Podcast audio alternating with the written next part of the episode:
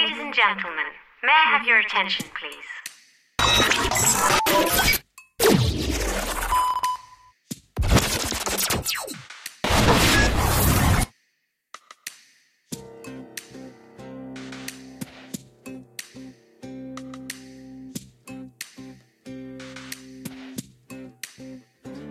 Bonjour à toutes et à tous. Très heureux d'être parmi vous et de vous accueillir sur Corpodium, votre nouveau rendez-vous podcast qui traite d'entrepreneuriat, d'open innovation, d'innovation, de digital et de ces générations dont on parle si souvent, les millénials et les générations Z. Venez découvrir nos invités, des inspirations contagieuses, des entrepreneurs, des intrapreneurs, des start qui nous dévoileront au travers de leur storytelling l'endroit et l'envers du décor, leur parcours, leurs réussites et tantôt leurs échecs. Je serai votre hôte, je suis Kevin Bunkmith, multi-entrepreneur et expert en culture d'innovation et sachez que je trépine de plaisir de vivre ces moments d'exception en compagnie de vous, chers auditeurs, et en compagnie de nos illustres invités. Corpodiem, un mot composé de corporate d'un côté, carpe diem de l'autre, des professionnels dont l'histoire, le succès et les aléas s'écrivent le jour le jour. À chaque jour suffit sa peine. La quête de sens a un prix et l'accomplissement, l'épanouissement de soi ne se font pas en un jour, mais bien au quotidien. Un podcast pour vous inspirer et créer chez vous des vocations, celle d'oser et de sortir de votre isolement, celle de vous confronter à vos peurs limitantes et vos fausses croyances en matière entrepreneuriale un podcast qui vous ressemble, un podcast qui rassemble. Bonne humeur, belle couleur et franc-tireur, le décor est planté. Corpodiem, votre escale du jeudi dans la journée. Une escale décontractée et posée, en compagnie d'invités aussi impliqués qu'impliquants, inspirés qu'inspirants. 30 minutes de pur partage et d'intelligence collective. Bienvenue en toute légèreté. Bienvenue en sonorité, celle de la cérémonie de thé. Cette pratique typiquement marocaine qui deviendra, de facto, notre façon bien à nous de vous accueillir très humblement, en partageant, échangeant et croisant les regards, ceux de nos invités, les vôtres, ceux des autres et le mien. Bienvenue sur Corpodiem. Une première, ça se fête, et nous la voulions très spéciale cette première de Corpodiem. Très heureux d'accueillir notre invité du jeudi, un invité aux multiples vies, au parcours autant passionné que passionnant, une résilience à toute épreuve, un passionné de la première heure.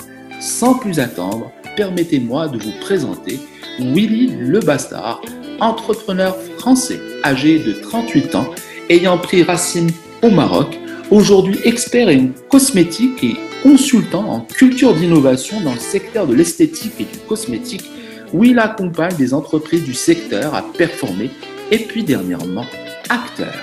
Rien que ça, puisqu'il s'en va faire carrière en intégrant cette année le prestigieux studio Pygmalion sur Paris. Bonjour Willy, merci d'avoir accepté l'invitation du podcast Corpodiem. Te voilà totalement compromis et admis. Corpodiemment heureux de t'avoir parmi nous. À toi la parole, Willy. Salut Karim, merci pour euh, l'invitation et pour euh, tous ces éloges à mon encontre. Euh, c'est un grand plaisir pour moi d'être le premier invité et j'espère répondre à tes questions. Pardon. J'aime bien le pardon, mais sur Corpodium, on ne dit pas pardon. Au contraire, prends, prends tes aises et prends tes marques. Et les auditeurs sont très heureux de pouvoir aussi écouter ton expérience. S'il te plaît, Willy, rentrons dans le vif du sujet et place aux questions. Première question.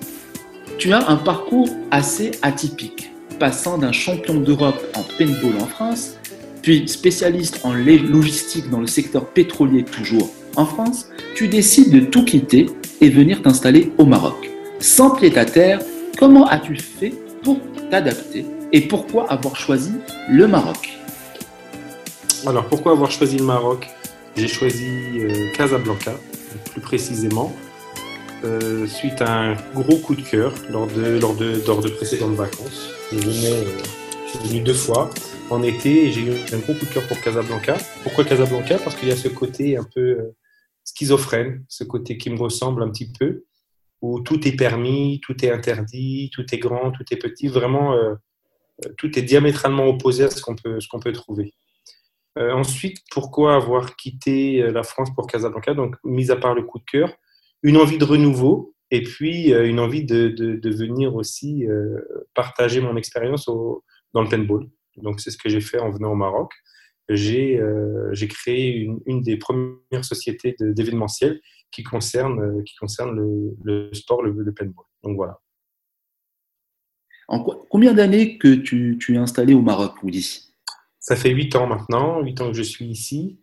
Et euh, chaque jour, euh, chaque jour, je suis satisfait, content. Je me réveille heureux d'être à Casablanca, malgré la pollution, malgré les klaxons, malgré tout ce qu'on peut, ce qu'on peut détester euh, en temps normal. Bah, ton, côté, ton, côté, schizophrénique prend beaucoup de plaisir à, je pense, avec ces klaxons et disons ce brouhaha. Alors, avant, avant, avant le paintball, qu'as-tu qu'as-tu exercé comme métier euh, Je sais que tu en as fait beaucoup. Euh, en France, tu passais par quel secteur? Quelles activités, en fait, tu avais en France avant de venir au Maroc? J'ai travaillé beaucoup dans, dans, le secteur de la logistique, euh, dans différentes entreprises, que ce soit des, des, magasins de sport ou, ou plus récemment, enfin plus récemment, lorsque j'étais en France, dans le secteur pétrolier. Euh, j'ai ensuite, euh, en venant au Maroc, donc, euh, créé une société d'événementiel pour, pour organiser tout ce qui est tournoi de paintball, d'accord, présenter ce sport au Maroc. Pour résumer un petit peu tout ça, en fait, je suis quelqu'un qui peut-être m'ennuie rapidement dans dès, dès qu'on peut, dès peut rentrer dans une routine. Donc, dès l'instant où je, je, sens que ça devient réverbatif et, trop répétitif, je m'ennuie. Donc, ce qui fait qu'aujourd'hui, euh, j'ai pas mal rebondi, euh, mais j'ai pas pris ça comme un échec. J'ai toujours pris ça comme, euh, comme une envie de rebondir. Une chose qui est importante aussi, c'est que je me place comme quelqu'un qui est toujours un élève.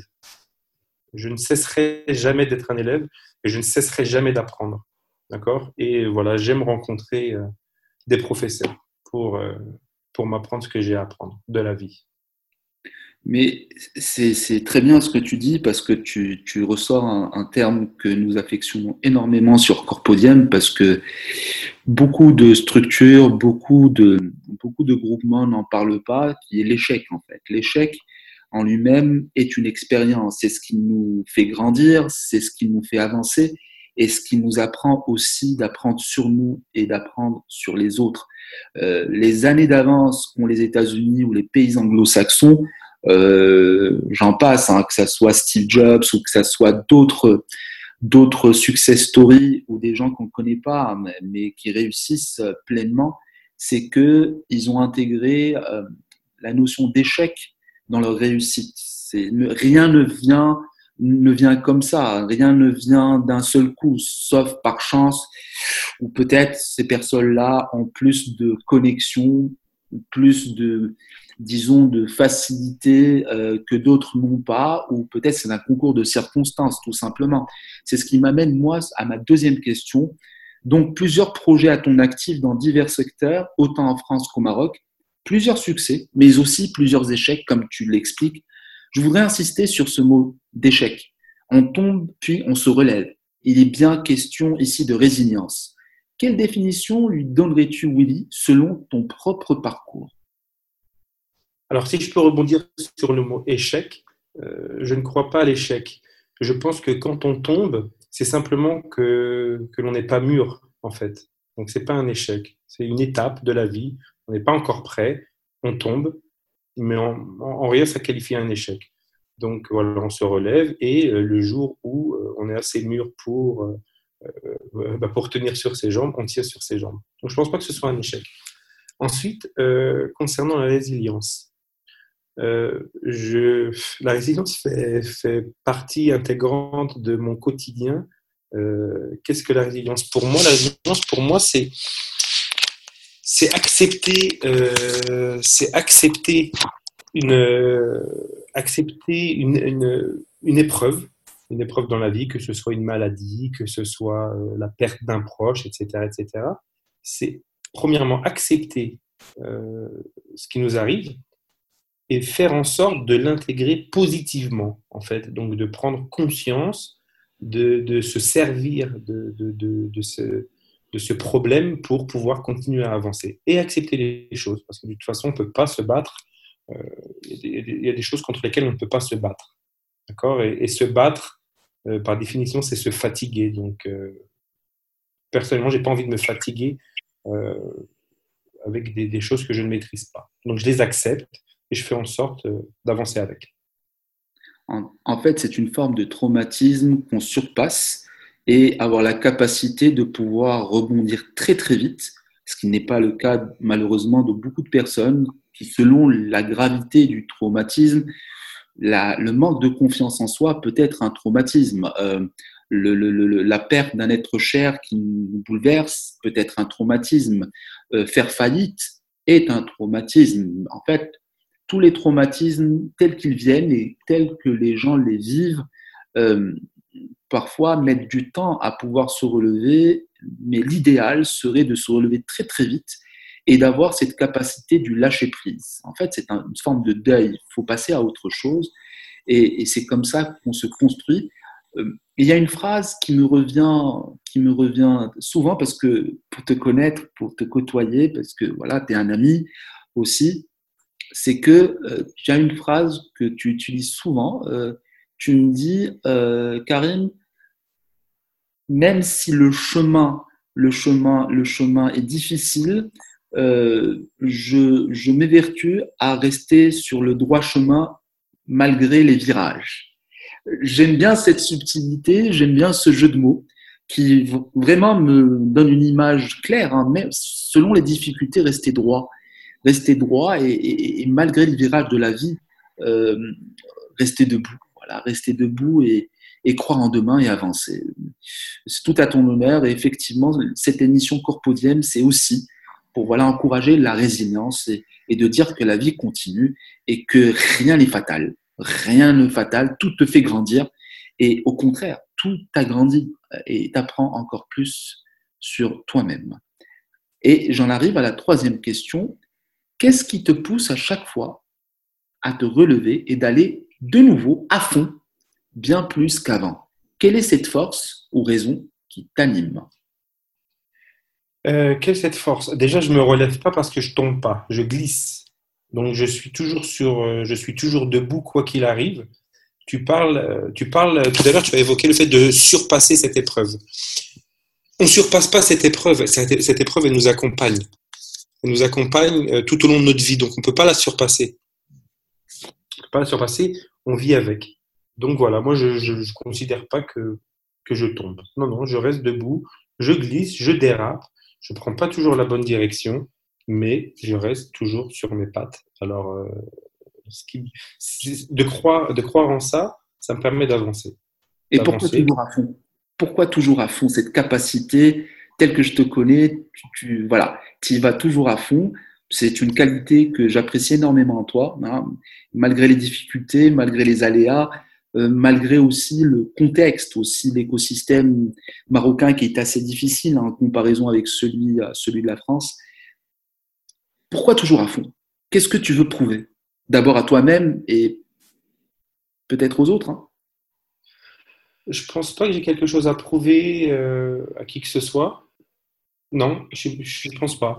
je, pourquoi toujours à fond? Parce que c'est mon caractère, parce que J'aime vivre les choses parce que la vie est courte, parce qu'on ne sait pas ce qui va nous arriver, parce que euh, demain peut-être qu'on ne se réveillera pas et j'ai pas envie euh, d'avoir à regretter quoi que ce soit.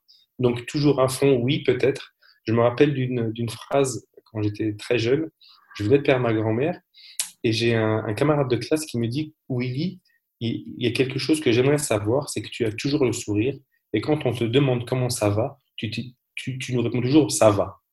Jamais tu te plains, jamais, malgré euh, les soucis, malgré, malgré tout ce qui peut t'arriver, tu es toujours euh, avec le sourire à te dire ça va. Oui, parce que ça va. Comme on dit chez nous, Alhamdulillah.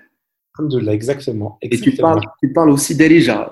Vas-y, donne-nous deux phrases, deux phrases en d'Alija, j'expliquerai. Vas-y. Parce Donc, que euh, aussi exceptionnel. Shukran bzaf à Karim pour l'invitation.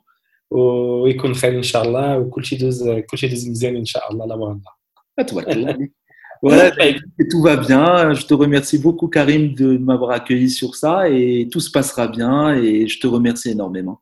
Non, mais vraiment. Et comment as-tu appris déjà Vas-y, c'est une anecdote qui intéressera vraiment les, nos, auditeurs. Comment as-tu appris déjà Qui est le dialecte marocain, hein, ben, pour être plus exact, l'arabe marocain. Alors, je n'ai pas appris euh, Darija, j'ai appris la culture marocaine qui fait que par, euh, par effet euh, boule de neige, la langue est venue aussi rapidement. Donc voilà, j'ai fréquenté beaucoup de gens, j'ai fréquenté beaucoup de quartiers populaires. Surtout Surtout, oui, où les gens n'étaient pas du tout francophones. Donc, comme on dit ici, face à la mort, j'avais pas le choix que de que d'apprendre euh, la langue pour communiquer parce que j'adore communiquer avec les gens, j'adore discuter. Et euh, pour moi, euh, je peux pas rester muet, peu importe, peu importe la langue que parle mon interlocuteur. Exceptionnel. Alors, ça nous amène à notre, notre quatrième question.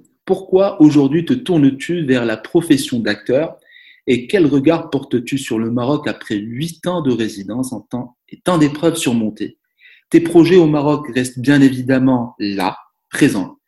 Comment tu t'es organisé afin de vivre cette nouvelle passion d'acteur qu'est au travers du cinéma, tout en, tout en privilégiant bien sûr ton business que tu garderas au Maroc et, comment tu t'es organisé en fait? En fait, c'est une triple question. Hein. C'est la dernière, il fallait la bonifier. Hein. Donc, si on revient à la genèse de, pourquoi euh, prendre ce chemin d'acteur, je pense qu'on est acteur déjà au quotidien dans notre vie. Hein. on joue tous un rôle. Et euh, il, manque que les, il manque simplement que, les caméras. Mais sinon, on joue tous un rôle.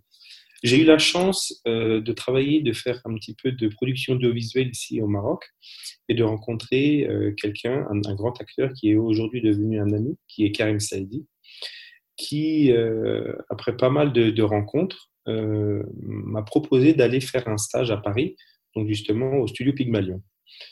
J'ai effectivement effectué un stage d'une semaine là-bas et à ma grande surprise, on m'a, on m'a rappelé en me disant que euh, mon, mon, dossier avait été retenu pour pouvoir commencer, euh, pouvoir commencer un an de formation chez eux à partir du mois de septembre. Donc, par conséquent, je vais quitter Casablanca pour un moment Comment je m'organise? Bah écoute, ma vie va ne tenir aujourd'hui que dans une valise et un sac à dos. Ça va être euh, mes livres, mes fringues et mon ordinateur. Voilà donc quoi, euh, à quoi se résume euh, ma vie aujourd'hui. Je pars d'ici une dizaine de jours avec le cœur très très très serré de quitter, de quitter le plus, le plus grand amour que j'ai depuis huit ans, qui est Casablanca. Pourquoi amour? Pourquoi amour?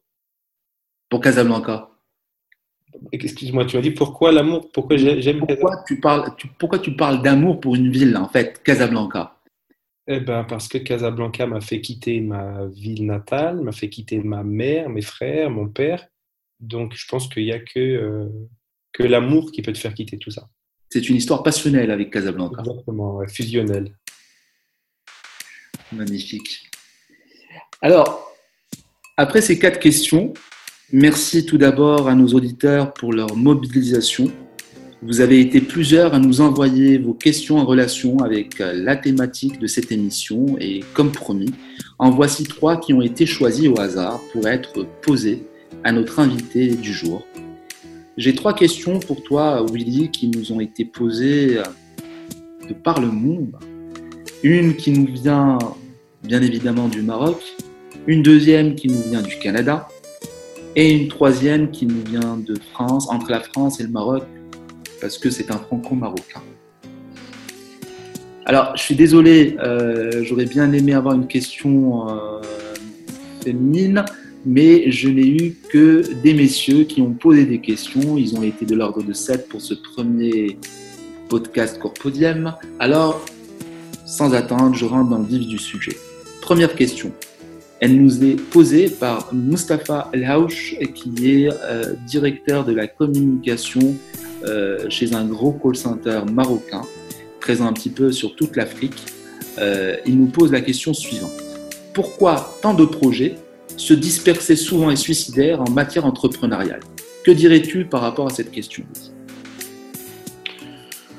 Euh, Non, je suis pas d'accord. C'est pas suicidaire. C'est pas suicidaire, au contraire.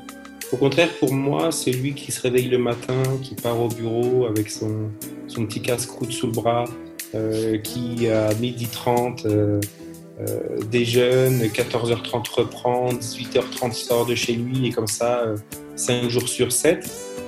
Pour moi, c'est ça le suicide en fait. C'est un, un suicide quotidien. Et euh, je respecte, hein, on a besoin de gens comme ça, mais moi, je ne suis pas fait pour, euh, pour ce genre de suicide. Alors, euh, c'est Mustapha, c'est Mustapha qui pose la question. Donc, Mustapha, moi, je préfère, le, je préfère mon, mon suicide à moi, qui est de multiplier mes projets. Si c'est ce que tu appelles un suicide, alors je suis suicidaire. Et voilà, je te remercie pour ta question. J'aurais posé aussi la même question parce que ça, ça m'intéressait aussi. Merci Mustapha. Deuxième question, elle nous est posée par euh, Marco Bernard, qui est un multi-entrepreneur qui fait énormément de choses, qui est podcasteur, qui est euh, enabler, qui est entrepreneur et multi-entrepreneur, fait de très très belles choses sur le Canada et très très actif dans la communauté francophone à travers le monde. Salut Marco d'ailleurs si tu nous écoutes.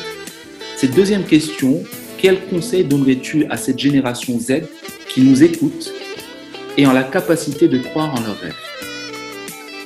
Alors, euh, merci Marco pour cette question. Euh, Qu'est-ce que je leur conseillerais? Je leur conseillerais de lâcher leur portable et leur smartphone déjà pour euh, regarder ce qui se passe autour d'eux. Parce que là, euh, ils doivent- dans, dans 5-6 ans, ils auront tous des problèmes au niveau du cou à force d'être penchés euh, comme des autruches sur leur smartphone. Donc, je leur proposerais de lâcher un peu le téléphone et puis de regarder ce qui, ce qui se passe autour d'eux pour, euh, pour construire, construire le monde de demain. et croire en ses rêves? Bien sûr, forcément croire en ses rêves. C'est, si, si, euh, si on ne croit pas en ses rêves, on est mort. Est-il possible d'en avoir encore? Mais bien sûr, forcément. Et sont, les rêves, ce sont des, sont des, des- choses qui, se, qui arrivent quotidiennement. C'est pas la nuit, moi, que je rêve, c'est le jour que je rêve. La nuit, je dors. Je rêve pas, je dors. Merci à toi Willy. Troisième question.